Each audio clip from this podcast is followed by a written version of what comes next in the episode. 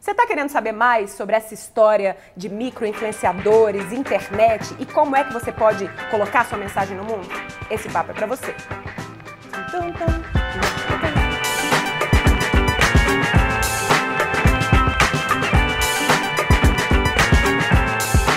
Oi, tudo bom? Eu sou Rafa Capai e esse é o meu, o seu, o nosso Vamos que Vamos Convida, essa série onde eu converso com gente foda que me inspira sobre assuntos que nos interessam. Na verdade, só muita desculpa esfarrapada para trocar papo com gente muito legal, com você aí do lado também comentando. Beleza? E hoje Patrícia Brasil. Adorei o Obrigada. convite. Obrigada eu por ter vindo. É um prazer estar aqui. que massa, eu já acompanhava seu trabalho e a gente teve. Eu assisti sua palestra no Fire, né? Ai, esse ano é ainda. verdade, esse É. ano. Depois já se encontrou no YouPix. É. Eu falei, precisamos marcar. E aí eu ganhei o livro. Yes. E adorei. E é legal, né? Porque você E compartilhou. recomendei e o, o pessoal ficou louco porque depois já esgotou.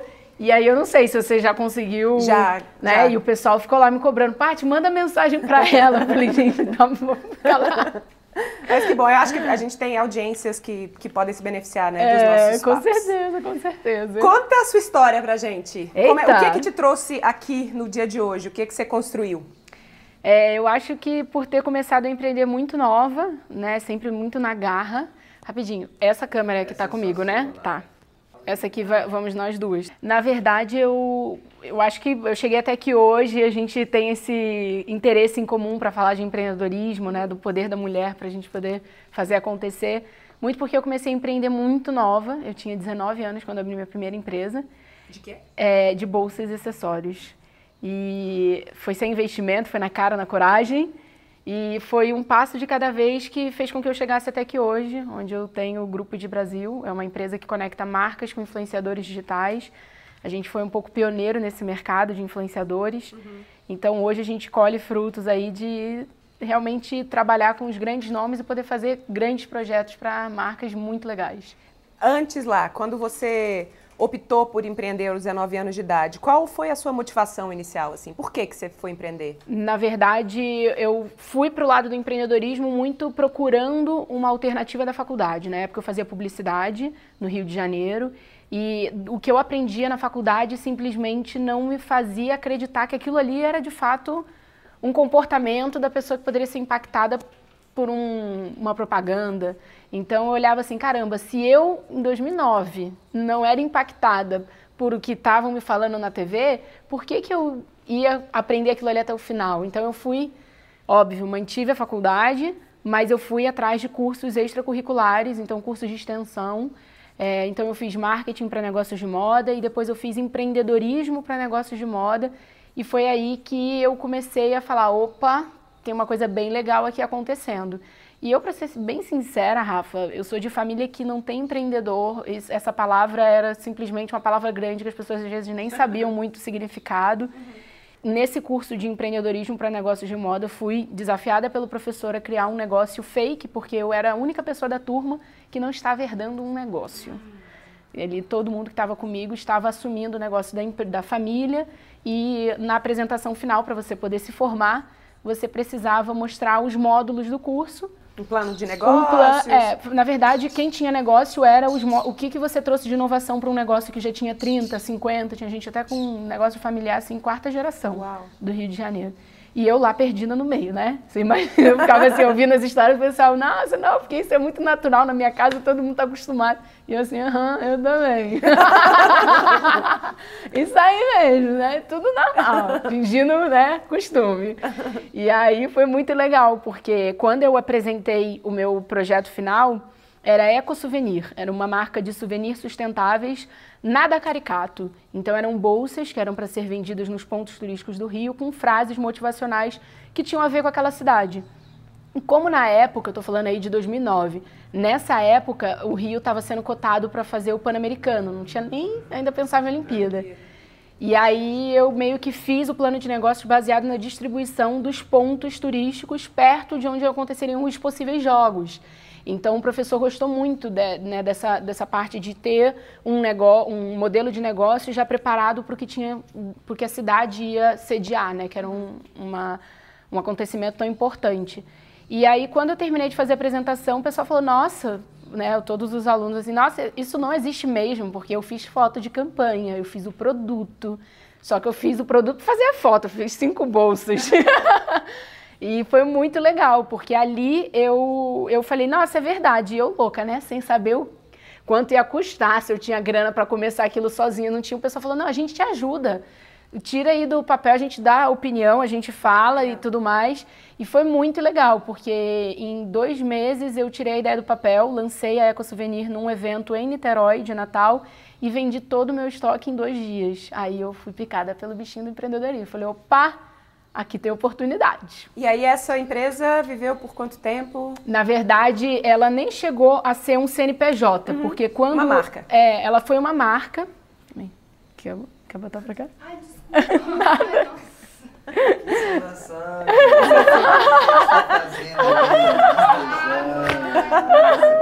Não, eu tô vendo tipo uma gata assim, ó, andando assim no chão. Imagina.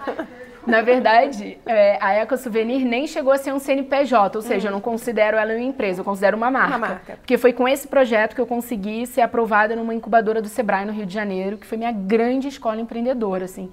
Rafa, você imagina é, eu não vim de família empreendedora e do nada eu começar um negócio e, e aí, como é que eu vou aprender a gerir isso, né? Como é que eu vou aprender a fazer? E, e foi muito legal, porque quando eu apliquei para esse projeto do Sebrae, eu lembro que todo mundo já era pelo menos meio, né? Que estava ali competindo comigo. E eu falei, nossa, não, meu Deus, não vou passar, né? Não vou passar, imagina, tem gente aqui, tinha gente com ateliê em Ipanema, hum. competindo comigo, e eu lá, opa, querida, na, no, na cara e na coragem. E foi muito legal quando veio a, a confirmação de que eu tinha sido aprovada para estar nessa turma, que durou dois anos. Então foram dois anos onde eu aprendi a gerir um negócio. E aí a Eco Souvenir, eu já tinha feito duas coleções da marca.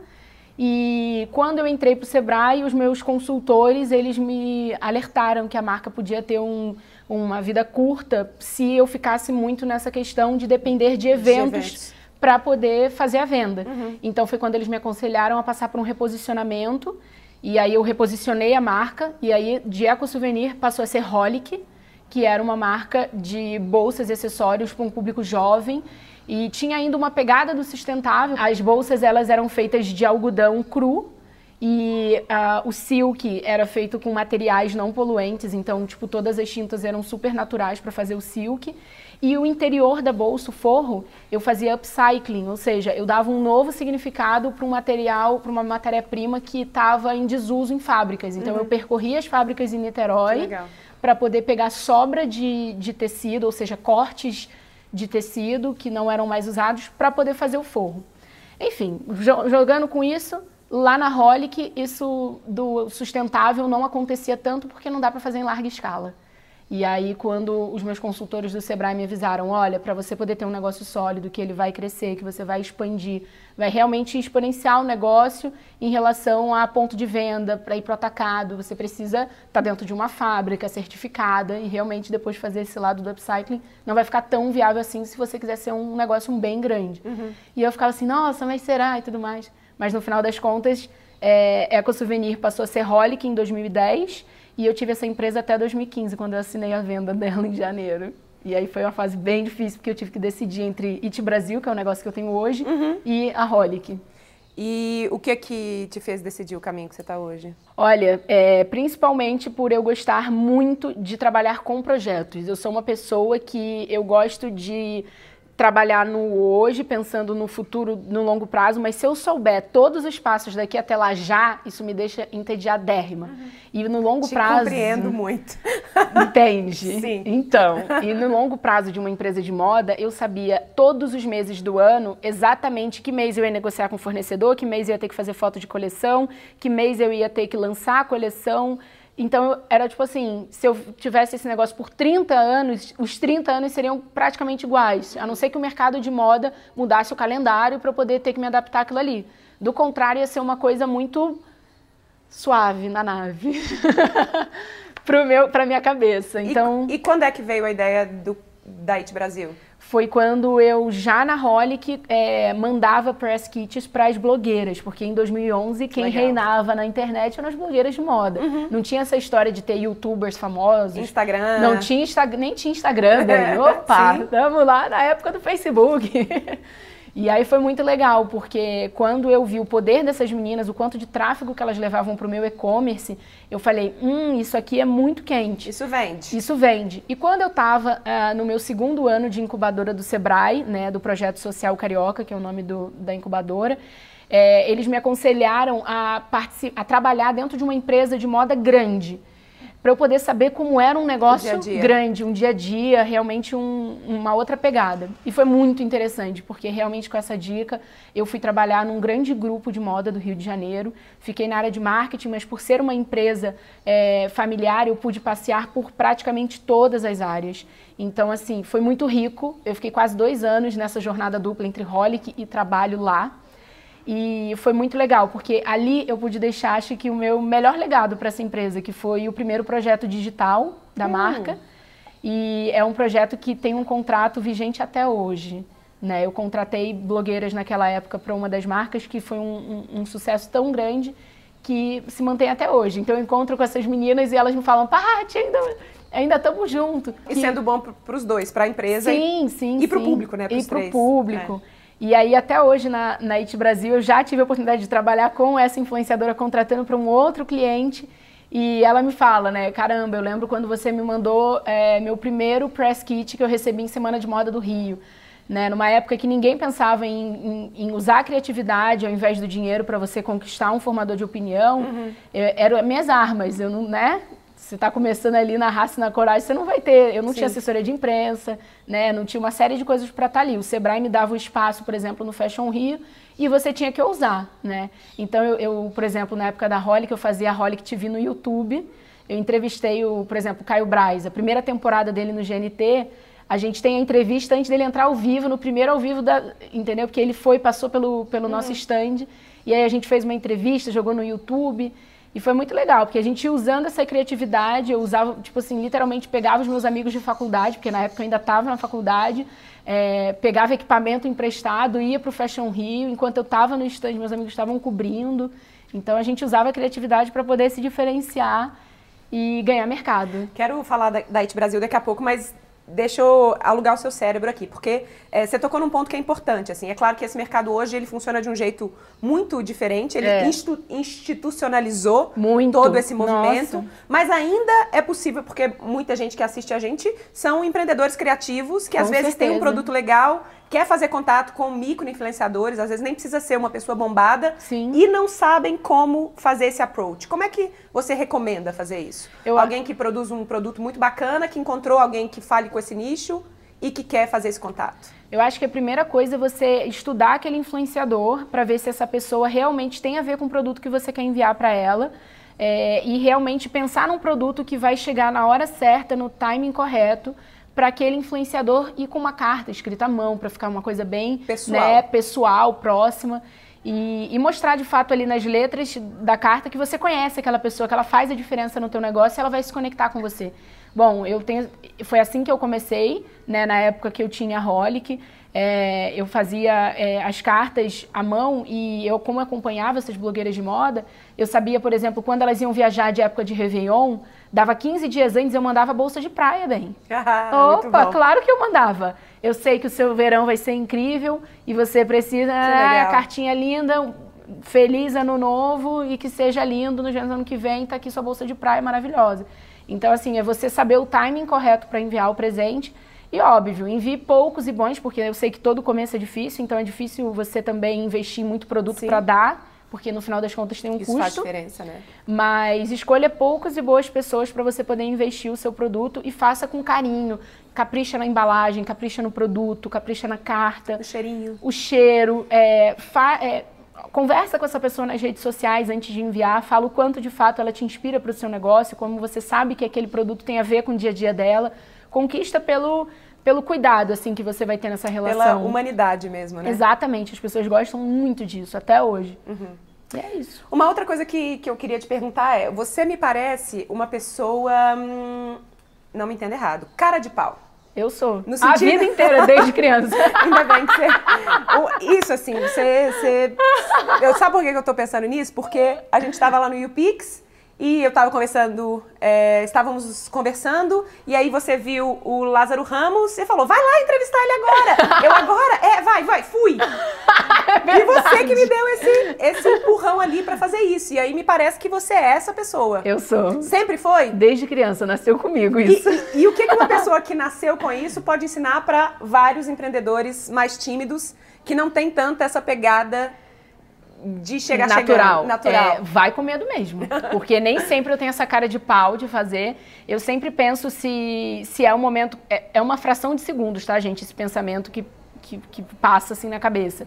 É, tá no momento correto de falar com essa pessoa, eu vou ter oportunidade de falar de novo, de novo. sim ou não, sim ou não, vai, foi. Que foi o que você me falou. Você uhum. no dia estava fazendo né, um vlog ou gravando algum era vlog, não era o que você estava fazendo? Lá naquele dia, no, no Pix? No Pix, ou era... Sim, então, sim, era um vlog. E aí eu falei, nossa, imagina que legal você poder ter no seu vlog o Lázaro. Sim. E aí é uma coisa que, tipo, quando que o Lázaro vai passar na tua frente de novo, sim, sabe? Sim, sim. E é uma coisa que... E eu, tinha assistido a palestra dele, eu tinha o que falar, Você tinha né? que falar com ele, você tinha o conhecimento para pescar ele ali. Opa, uhum. tudo bom? Como é que foi? Eu vi tal coisa e usar as palavras-chave que vão prender a atenção dele, que é alguma coisa que ele tenha falado na palestra. Uhum. Sim. Então, assim, é, no final das contas, é realmente você tem que ser rápido, por mais que o medo te impeça no primeiro momento, a sua força de vontade tem que ser maior ainda e você dá o primeiro passo. Depois é mais fácil, a segunda vez é mais fácil descer, mas nunca o frio da barriga vai passar.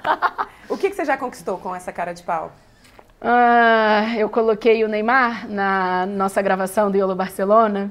Ele foi na mansão Iolo Barcelona, porque quando a gente grava as webséries internacionais daí de Brasil, a gente, óbvio, tenta os meios tradicionais, então a gente ficou uns quatro meses. Com agentes, com. Com a gente, com a assessoria dele no Brasil, com uma série de pessoas falando, tentando chegar. E no final das contas, a gente te teve contatos em comum em Barcelona.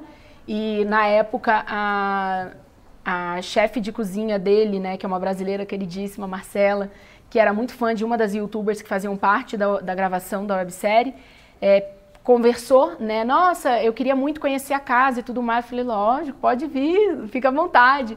E quando ela estava lá, o Neymar começou a ligar. Eu falei, ó, oh, convida ele, só avisa que não é festa. E aí ele chegou cinco minutos depois na casa, a gente fez um pocket show com a Gabi Lutai para ele, todo mundo conheceu. Foi o último dia de gravação em Barcelona.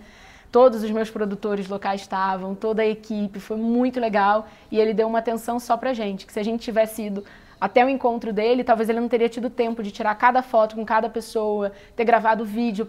Ele ficou ali à disposição da gente. Quanto custa isso? Sim. Tem, tem que ter cara de pau, né? Agora, o, o, seu processo estratégico, sei lá, você está pensando num projeto novo, você tem na cabeça alguém. Uhum. Essa pessoa pinta no seu cérebro.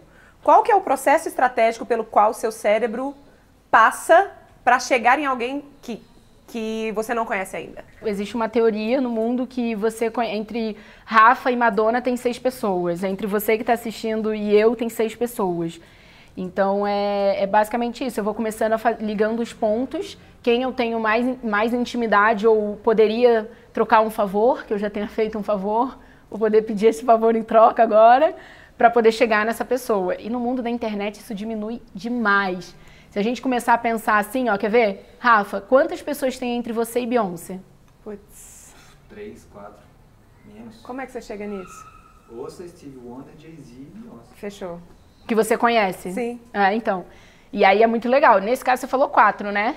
Pode ser menos. Pode ser três. Tem eu e tem o Double X de Miami Beyoncé, ó, três. Oh, que demais. Então é, é, uma coisa muito louca, porque quem você pensar de mais inatingível no mundo, vão ter seis pessoas te ligando. Isso é uma teoria Sim. Né, que existe. É uma teoria de rede, né? É. Fala muito de rede. E, e, com a internet isso diminui demais. E ficou tangibilizado, né? Exatamente. Então, assim, não tem hoje quem você queira conhecer ou apresentar um projeto ou fazer um negócio que, se de fato for interessante para as duas partes, ele Claro que pode acontecer, só procurar.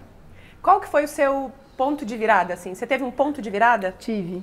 Na It Brasil, que é meu negócio atual, foi ter lançado o Iolo. Foi ali que YOLO é You Only Live Once, você só vive uma vez. Foi, qual foi o primeiro? YOLO Vegas, 2015. Ah, não, eu, o primeiro que eu assisti foi Marrakech. Marrakech. É, isso foi do ano passado. É. Na verdade, o Iolo uh, é uma websérie assim que é um formato que ninguém estava fazendo na época que a gente lançou.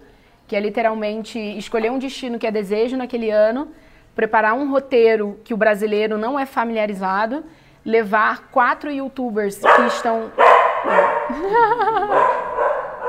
Não, é, aqui é, é quem faz, sabe faz ao vivo. Exatamente. levar quatro youtubers que estão em ascensão no momento é, e gravar uma websérie com conteúdo totalmente novo que a pessoa que está assistindo se sente lá tanto quanto a menina que está participando. Uhum. E óbvio que toda essa ação é patrocinada. Então, quando a gente lançou o Yolo Vegas, é, realmente foi assim um, um meu ponto de virada. Eu literalmente falo que o day one do meu negócio foi quando eu cheguei em Vegas e vi lá toda nosso que a gente chama o QG é, do Iolo, que são todas as marcas ah. patrocina, patrocinadoras no mesmo espaço e é um closet dos sonhos, vai. Todas as youtubers que vão para lá, tem a roupa, tem o sapato, todo patrocinado e elas tudo ali é delas. E elas chegam lá e dão de cara com isso. Então, quando eu olhei o primeiro montado, eu falei, caramba, isso aqui é um ponto de virada para o meu negócio. Tanto foi que quando eu cheguei no Brasil, grandes empresas já estavam em contato com o meu escritório, eu nem tinha voltado para o Brasil ainda. Então, L'Oréal já tinha ligado no escritório, Samsung já tinha procurado a gente. Falei, cara, como assim? Eu abri a empresa tem nenhum ano. E antes disso, é, a gente deu esse gap ali, né? Que eu falei que eu ia voltar. É, acabou a... Holic, e aí você tá com uma ideia na cabeça, como é que eu transforma como é que eu vou transformar em negócio. Em negócio. É. Na verdade, eu sempre sou da galera que vou procuro uma demanda para poder atender essa demanda. Uhum. Então, quando eu estava ainda na, nessa grande marca, trabalhando em paralelo com a Holly, que eu comecei a perceber que esse mercado estava aquecendo muito rápido. Os valores estavam aumentando, as meninas estavam se profissionalizando. O que acontecia fora do Brasil acontecia no Brasil em fração de, tipo assim, o que antigamente demorava um ano para chegar no uhum. Brasil estava demorando seis, três meses para chegar. As marcas lá de fora estavam percebendo a importância das influenciadoras, na época, as blogueiras brasileiras. Falei, aqui, esse angu aqui vai dar bom. E aí foi quando eu comecei a entender, poxa, peraí, se essa marca que tem 30 anos, que eu estou trabalhando aqui hoje, não tinha uma pessoa capacitada dentro da marca para poder identificar qual a influenciadora, o que fazer com essa menina, por quanto tempo, como negociar, existe uma demanda do mercado. Uhum. Tanto foi que quando eu comecei a atender outras marcas, porque eu tinha amigos que trabalhavam em São Paulo, outras cidades com moda, e eles falavam: olha, minha marca, o pessoal está precisando aqui onde eu trabalho, você não quer fazer um projeto? Então, entre eu lançar o primeiro IOLO, que foi o grande projeto internacional da IT Brasil, e entre eu ter começado de fato a empresa, a gente está falando aí de quase um ano que eu fiquei criando projetos né, que já eram a minha empresa, já tinha o CNPJ da IT Brasil, a gente já atendia as pessoas, as empresas, na, ver, na verdade, mas eu não tinha criado ainda um projeto realmente que teve um antes e depois. De impacto. Né? De né? impacto. Uhum. Tanto de, de, reconhecimento das pessoas, que o Yellow Vegas, inclusive, a gente ganhou o prêmio de melhor websérie de 2015 no Rio Web Fest, competindo com mais de 100 webséries do mundo inteiro. E assim, isso foi dando peso, assim, que de fato aquele conteúdo que foi criado era uma coisa inovadora, que tinha mercado, que as pessoas estavam interessadas em assistir mais e a gente está aí até hoje. Todo ano a gente Brasil lança um formato novo de websérie e grava uma edição de Iolo. Eu estou pensando aqui, você, né? Você vendeu a empresa e aí tá. Se eu fizesse uma viagem para Vegas, vem aquele monte de coisa. Como é que você fez disso aqui para coisa acontecer de fato? Você procurou a marca, você procurou a. Não, são, gente, na realidade, né? falar que viajar é lindo, mas são seis meses de preparação. De pré-produção para um iolo acontecer ou para uma websérie grande da IT Brasil acontecer. Então, óbvio, rola a prospecção de patrocínio, a gente negocia com destino as autorizações de gravação, o que a gente não consegue com destino a gente tem que pagar. Então, é, é, realmente um investimento que vai bem na frente de quando as pessoas vêm lançar, uhum. né? Então, eu tenho, assim, orgulho de falar, porque a produção que a gente tem hoje é, é de um programa, poderia ser de um programa de TV. É, sim, de grande porte. Exatamente. Quantas pessoas estão envolvidas num projeto desse? É, dentro do meu, meu escritório inteiro e quando viaja são em torno de 8 a 10 pessoas, dependendo da, da locação. É, acho que a minha maior equipe foi Marrakech e a gente tinha 10 pessoas porque o destino exigia um, uma pessoa que falasse árabe. Então eu tive que contratar, além da produtora local, um tradutor que ficava 12 horas com a minha equipe, porque a gente grava em formato de é, reality show. Então a câmera liga de manhã, desliga quando vai dormir, né? Uhum. Então foi muito... Esse foi a minha maior equipe. Uma coisa que eu quero é, fazer a partir desse ano, assim, é eu, eu tenho um pouco essa bandeira de falar do, do lado não tão legal do empreendedorismo também. Sim, né? com certeza. Porque senão a gente fica parecendo que é esse glamour todo. É, E que não vive é. de- que é muito fácil. Não é, é. não é mesmo, é trabalho pra caramba. e aí eu queria que você compartilhasse um fail. Perrengue. Um, um Opa, fail. tem demais. Escolhe. Escolhe. Você pode escolher. Nossa, eu vou escolher então. Já que a gente está falando de Iolo, que tal? Esse ano a gente gravou na Austrália, em Sydney. É, a gente teve um, a gente já estava com todos os vistos emitidos de toda a equipe. É, uma semana antes do embarque, a gente descobriu que precisava de um outro tipo de visto e esse visto saiu no dia do embarque. Você imagina? Eu, eu- eu não vivia. Eu realmente ali eu não, eu não sabia, não, não conseguia falar de tão nervosa que eu estava, porque é um projeto que imagina seis Se meses. fosse cancelado, né? Não, não tinha Não opção de ser cancelada. Eu teria é. viajado e teria brigado lá na porta da imigração, porque não é possível, né? A gente com tudo e, e o destino apoiando a gente, né? Então foi realmente ali uma, uma, enfim, uma falha de comunicação entre as partes, porque, né? De fato tinham visto para entrar no país e precisava, sei lá, de um, não sei agora, é, enfim, um termo específico que foi avisado para gente quando a gente mandou todos os, os, os documentos e falou, não, aqui tá errado. Eu falei, "Pô, aqui tá errado, porque não falou isso antes. Então, assim, foi bem tenso. Posso imaginar. Foi muito tenso. Foi assim, a gente, eu suava frio, eu não dormi duas noites, assim, não dormi medo de não conseguir encostar. E aí eu fui dormir na viagem, que é longe, né, bem? A gente Sim. foi pro outro lado do mundo. Então eu fui dormir na viagem dando glória a Deus nas alturas, agradecendo todos os santos. E você guardou essa, essa pressão toda pra si ou as pessoas envolvidas estavam sabendo? Minha equipe. Só, mas os influenciadores Não, eles não. sabem, eles só curtem o lado bom da viagem. Não são e o cliente sabendo. também só soube depois, né? Os patrocinadores, óbvio que a gente tem que resolver, Uhum. né? Não tem essa opção de não resolver aqui, a gente resolve. Como é que é, você é arrebatada por uma ideia nova? Eu gosto muito de internet, né? Acho que toda a minha história empreendedora vem em torno disso. Então eu consumo muito internet. Então tudo para mim é fonte de inspiração. É, e chega um momento que eu vou cruzando os pontos. Normalmente isso acontece de manhã. E eu vou pensando sempre no que eu quero. Eu sempre penso mais ou menos com um ano de, de é, como fala, um ano de antecedência. Então, o que a gente vai fazer em 2018, os projetos, eles foram todos escritos tem mais de um ano.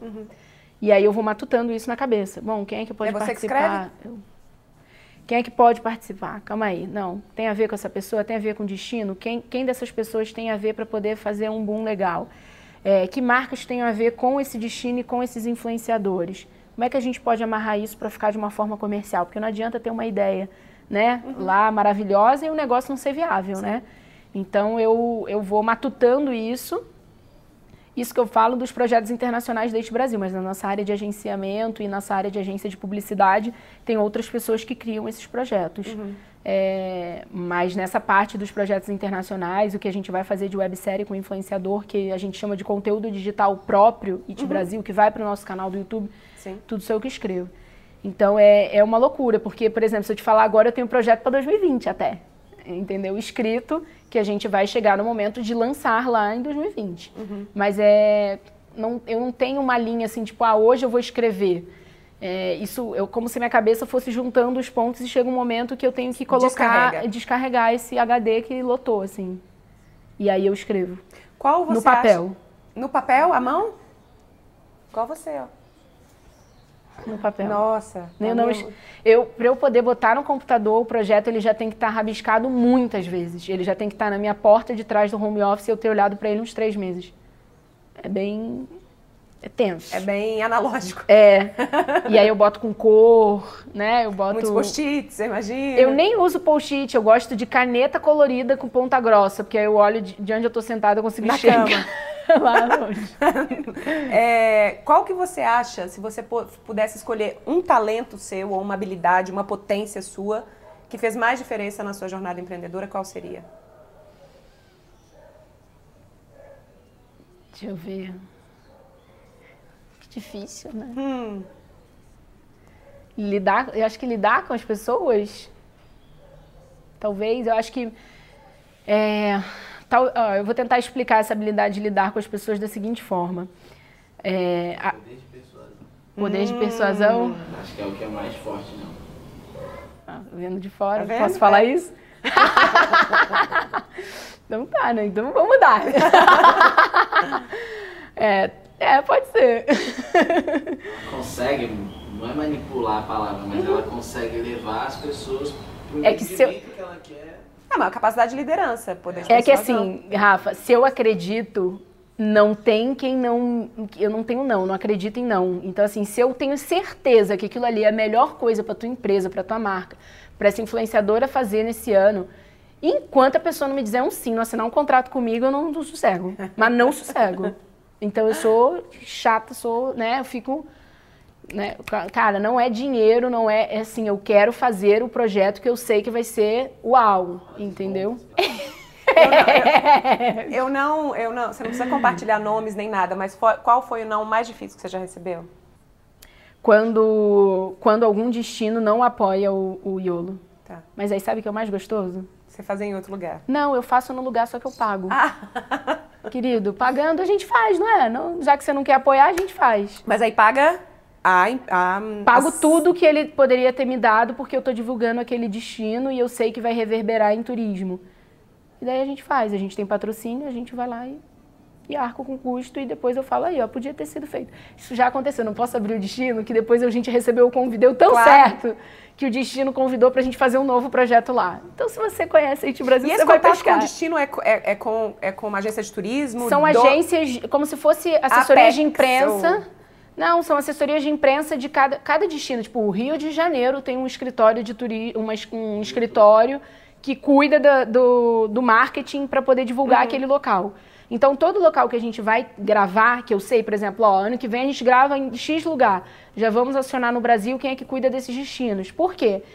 O mais difícil é você conseguir uma autorização de gravação. Tem autorizações de gravações que custam, assim, um olho da cara. Que aí o pessoal, por exemplo, em Vegas, se você quiser gravar dentro de um cassino com câmeras, com um operador de áudio, com uma, né, um bando de gente, você não consegue. Você tem que ter uma autorização de, de gravação que, e um seguro de, acho que dois- 2,5 milhões de dólares para cobrir caso aconteça alguma coisa. Então é uma coisa que, gente, pelo amor de Deus, estou falando de uma empresa né, brasileira, começou a- sem investimento, a gente não, não, não posso ter um seguro de 2 Claro, milhões não. e meio de dólares.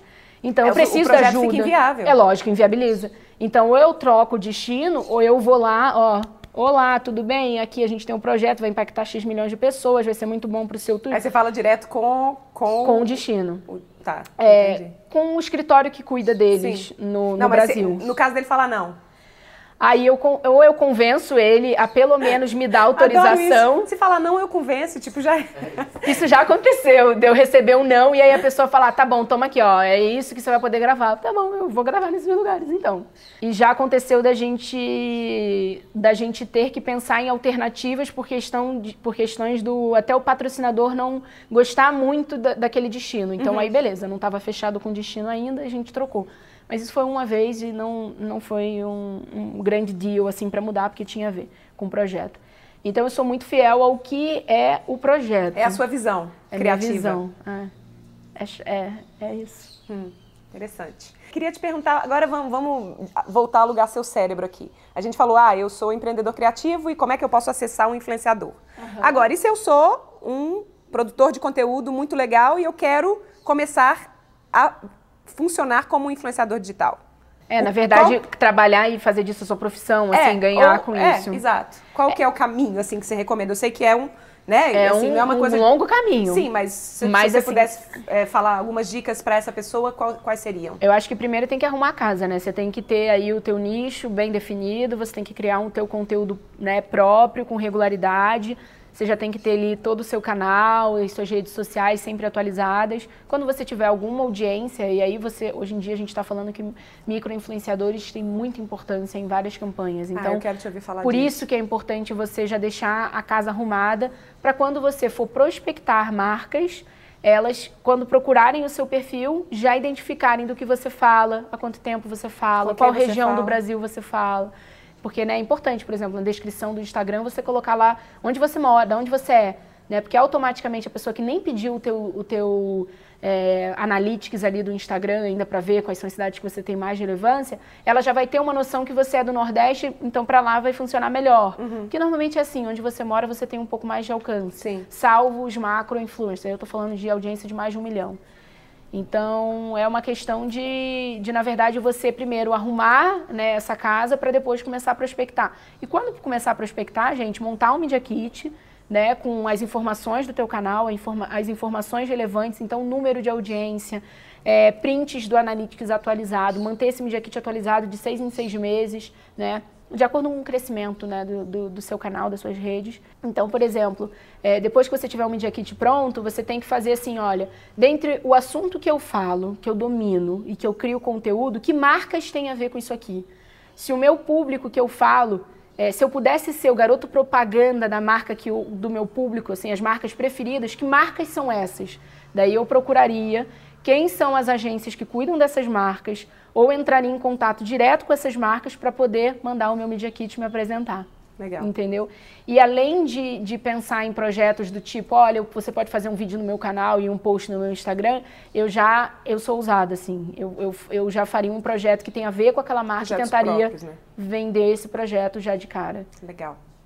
É, como, como foi para os primeiros? Acho que talvez o Iolo tenha sido esse, né? Esse primeiro que você teve que trazer alguém que já estava nesse lugar bombante, assim? Quem foram as, as meninas que foram Foi, pro... na verdade, todas as meninas que a gente trabalha no Iolo são meninas que estão despontando na internet, mas o mercado publicitário ainda não identificou, não viu. Então a gente está sempre né, um, um, passo à frente nessa Quase história. um scout ali. É. Então, por exemplo, o Iolo Vegas a gente levou a Na Cardoso, que na época é, a gente colocou ela no grupo como uma menina que era muito grande de Instagram, ela nem era tão bombada no YouTube, ela tinha um canal, mas era um canal meio desativado. A Tassiela Alcoleia, a Madu Magalhães e a Kéfera. Foi a primeira viagem internacional da Kéfera. É, foi o primeiro look do dia da Kéfera, a primeira postagem de moda, de beleza. Hum. E depois que ela chegou no Brasil, é, foi uma coisa muito legal, porque até a mãe dela, a empresária dela, ficavam falando: nossa, como foi importante ela se ver naquele papel. Porque depois disso degringolou em vários licenciamentos de moda, de beleza, de vários formatos de negócios que até então ela não se enxergava fazendo. Então, quando a gente fala que o Iolo mostra as meninas que estão despontando para o próximo ano, é bem isso, né? A gente acompanha o crescimento de várias delas. A própria Tainara OG, que foi para o Iolo Marrakech, eu falo, tenho no... Você viu no, no Fire, a palestra. Sua palestra. Então apareceu no telão a Tainara falando justamente o que aconteceu na vida uhum, dela depois sim. do Iolo.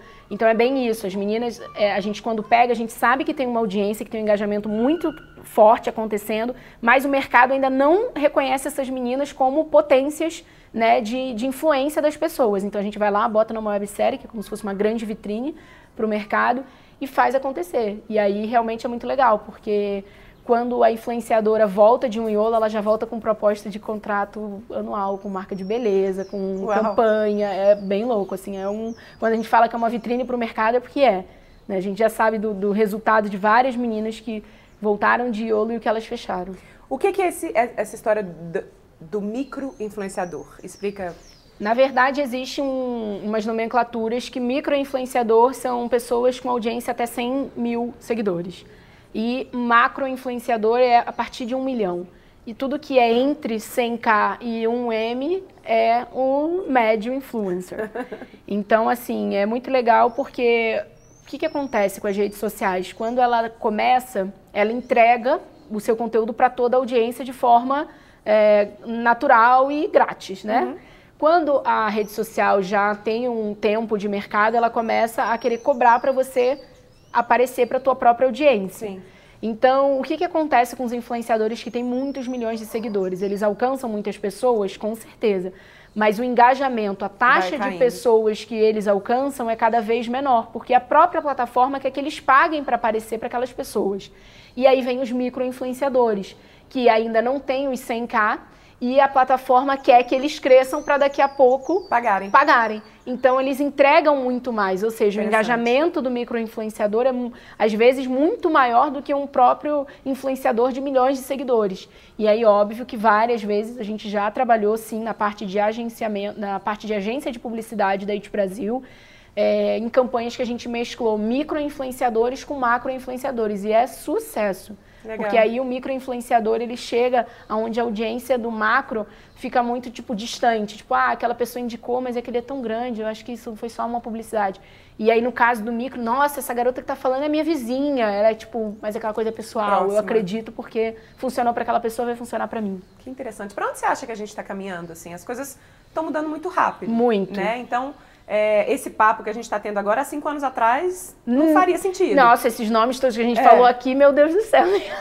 Para onde é que a gente está caminhando? Você, já falou que você é essa pessoa que vislumbra futuro, né? Você Aham. olha para frente, assim. O que, que você enxerga? Eu acho que tem cada vez mais verdade na, na parte de criação de conteúdo na internet. As pessoas, elas não. É óbvio que a história de acompanhar lá o Big Brother da vida das pessoas é muito legal, mas essas pessoas que falam de tudo o tempo todo, elas vão perder cada vez mais voz e vai ter a pessoa que fala cada vez mais nichado ganhando essa audiência. Então, por isso que eu falo que é tão importante você encontrar o que você gosta, especializar naquilo para você falar com autoridade, para você poder de fato criar uma audiência que goste daquilo ali que você está falando e você seja uma referência naquilo.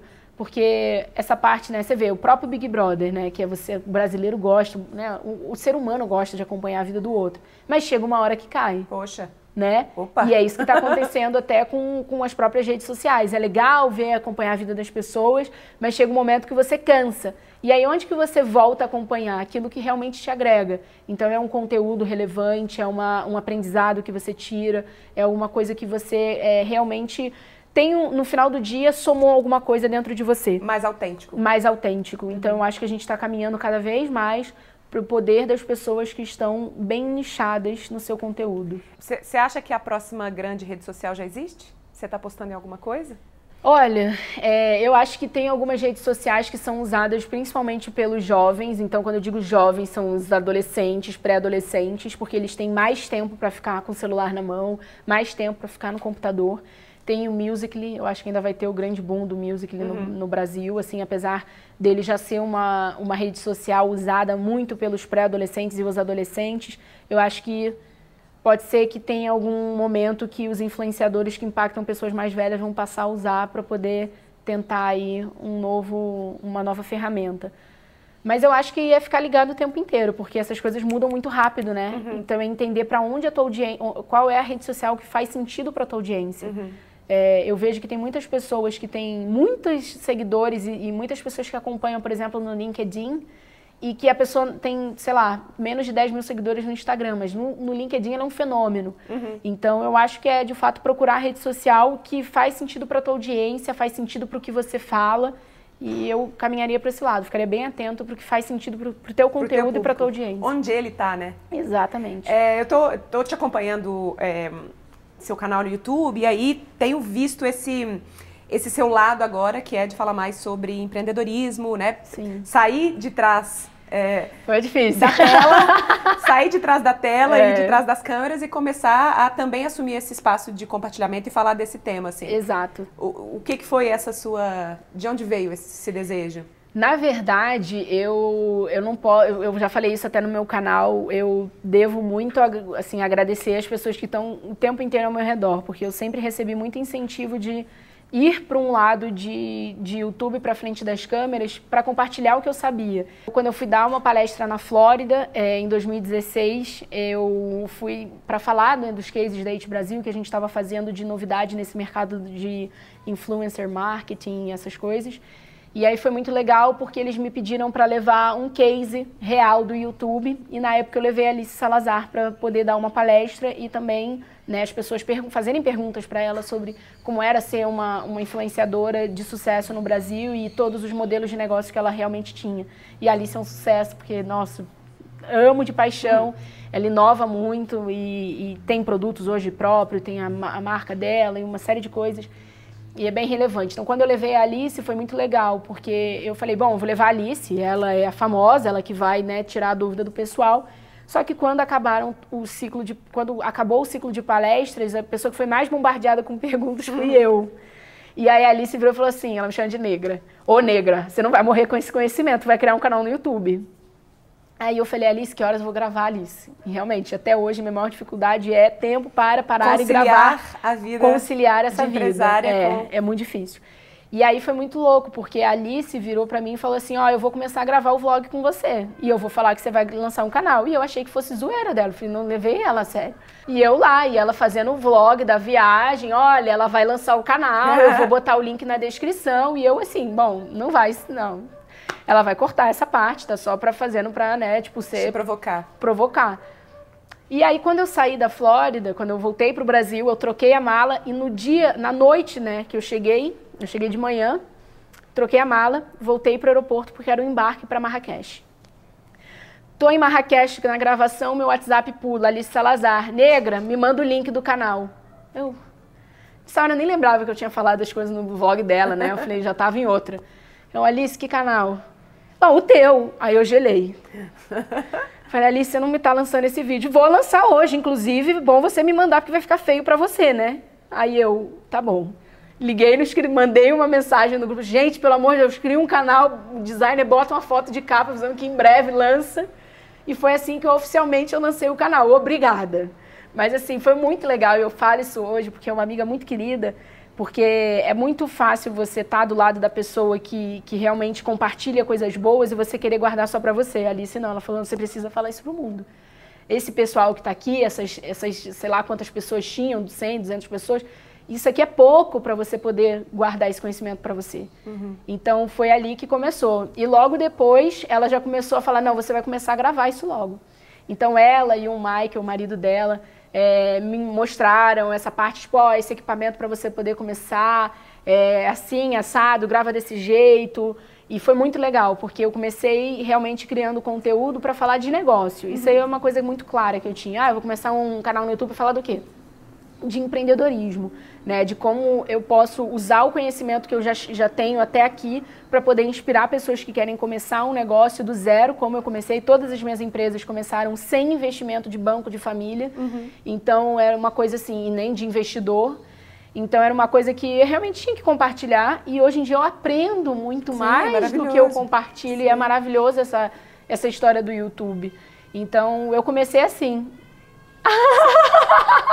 O que tá berrando lá, gente? Aqui é maravilhoso. Que gato né? reclamou, Fauna gente. É a fauna. Então É. foi maravilhoso essa parte, assim. Eu Massa. só tenho a agradecer a Alice Salazar. E, Beijo, cara, e Michael. todo mundo tem alguma coisa pra compartilhar? Tem, Né? tem, como tem, assim. E às vezes o que é tão básico pra mim, ou uma coisa que pra mim é tão natural. Tão óbvio, você e fala. quando eu compartilho, as pessoas falam: Nossa, isso fez a maior diferença no meu negócio. Sim. Então, por exemplo, quando a gente- eu viajei para Nova York em 2017 para poder acompanhar um evento. E depois eu falei com, com o Tomás, eu falei, vamos gravar aqui as novidades de negócios. O que tem de gente que se inspirou para poder atualizar o próprio negócio a partir das dicas que eu dei lá, que em três minutos de vídeo a gente gravou.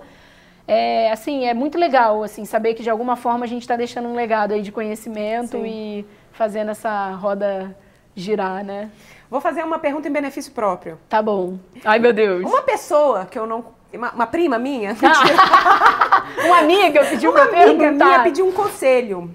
Uma pessoa que tem um projeto muito legal Aham. de viagem Aham. na cabeça Aham. e quer fazer esse projeto acontecer. O que, que Uhum. ela precisa fazer? Não sou eu, tá? Uma amiga. Ok. Bota no papel, no papel, no primeiro, eu sempre coloco no Bota- papel. Bota no papel. É, porque eu boto literalmente no papel, mas se você for uma pessoa muito tecnológica, Sou. você pode fazer uma apresentação no PowerPoint Não, e organizar. amiga é. É. Entregou, entregou. entregou. Minha amiga A é. tua amiga é, fala pra tua amiga. Super tecnológica. Exatamente. Usa muito Evernote, sabe? Assim, coloca as ideias todas lá. Fala para sua amiga fazer o seguinte, então, organizar as ideias numa apresentação, colocar as imagens do destino, ver exatamente qual é o conteúdo que você vai falar daquele local, até mesmo para você pensar que marcas que tem a ver com aquilo ali. Como que você vai poder viabilizar esse projeto? Porque no final das contas, se a sua amiga tiver uma audiência, é válido ela né, vender um espaço publicitário durante essa viagem para ela continuar criando um conteúdo e, obviamente, fazendo ali a roda dela girar, né? Sim. Então, assim, eu, fa- eu faria uma apresentação, né, é, literalmente com o que você vai fazer nesse projeto, pensar em o, o, o quanto de mídia você vai entregar para um possível patrocinador, uhum. ver qual é o custo total desse projeto, dividir uhum. em cotas de patrocínio e aí você correr e ver para a prospecção. Porque nada na vida é fácil, né, bem? Opa. Liga, marca uma reunião, a reunião olho no com olho é sempre melhor. ou direto com o time de marketing? Time de marketing time direto. de marketing, tá. Eu vou falar com ela. Vou falar com a minha amiga. Fala para tua amiga. Legal, Márcia. É, você vai ouvir mais falar do projeto dela aí. Tá bom. O que, que, você está lendo? Olha, eu li teu livro. E, e, depois do seu livro, eu li o livro da Candice Pascoal, que é a fundadora é, da Kikante, uhum. né? Seu sonho tem futuro. Ah, eu ganhei também. é muito, assim, eu achei muito bom porque eu acho que para quem quer começar a empreender e, e para a pessoa às vezes é muito distante essa história de, de viver, do, né, fazer a tua vida com o teu próprio negócio, o teu próprio dinheiro eu acho que é bem legal. Então, assim, foi um livro que, que eu, tô termin... eu, eu li uma vez e estou terminando de reler agora. E qual é o seu internet crush do momento? Quem que você está consumindo porque você está apaixonado e o, aquilo que aquela pessoa faz te toca muito? Gary Vee. Hum. você conhece? Falamos dele aqui, né? Inclusive. Gary Vee, meu filho, tentei esbarrar com você em Nova York, mas a gente ainda não se achou, né? Uma hora vai rolar. Depois você conhecer, me apresenta. Exatamente, aí a gente fica o, o grau de separação Ótimo. menor. Vou, agora tô, tá, pra mim tá fácil. Eu vou conhecer qualquer pessoa do mundo com um grau de separação, porque eu já te conheço. não, calma aí, não chegamos ainda nesse nível não, dá um tempinho. Agora é a hora em que eu te peço para indicar uma pessoa que você gostaria de ver aqui num próximo programa. Quem que você gostaria de me ver conversando com? Eu queria ver a Kátia Damasceno. Hum. Eu acho que a Kátia é uma pessoa que tem muito a compartilhar. Toda vez que eu estou perto dela, eu aprendo demais. E uma pessoa de um astral tão bom. Sabe aquela pessoa que você tá, quer estar tá perto sempre? Uhum. Kátia Damasceno, eu escolhi para estar tá aqui. Agora é a hora em que você fala do seu trabalho, faz o seu jabá, do seu canal, convida a galera. Se você quiser saber mais sobre business e empreendedorismo, com conteúdo aí sempre trazendo novidades, se inscreve lá no meu canal, youtube.com.br Patrícia Brasil Oficial, ou só digita Patrícia Brasil com um Z, que aí você me acha lá. Obrigadíssimo, foi ótimo amei, papo. Amei, amei, amei, E no Instagram também tem, hein, gente? Arroba Patri Brasil. Massa. Vai lá? É isso, massa, né? Esse foi o VQV Convida com Patrícia Brasil. E aí eu te peço, essa é a hora de dar aquele joinha garantido e caprichado, de marcar aquele seu amigo que está querendo saber mais sobre esses paranauês todos da internet, dos influenciadores e dos negócios digitais que param por aí. E também para te falar que está na hora de assinar a minha mensagem de bordo, que é por lá que eu compartilho coisas que eu não falo por aqui e são bem legais. Se você já gosta daqui, vai amar lá. É isso, um beijo, câmbio desligo. Quer decolar sua ideia e transformar paixão e talento em negócio? Então fica de olho porque a nova turma do programa online Decola Lab começa em breve. Para ser avisado em primeira mão, acesse www.decolalab.com.br. Te vejo lá!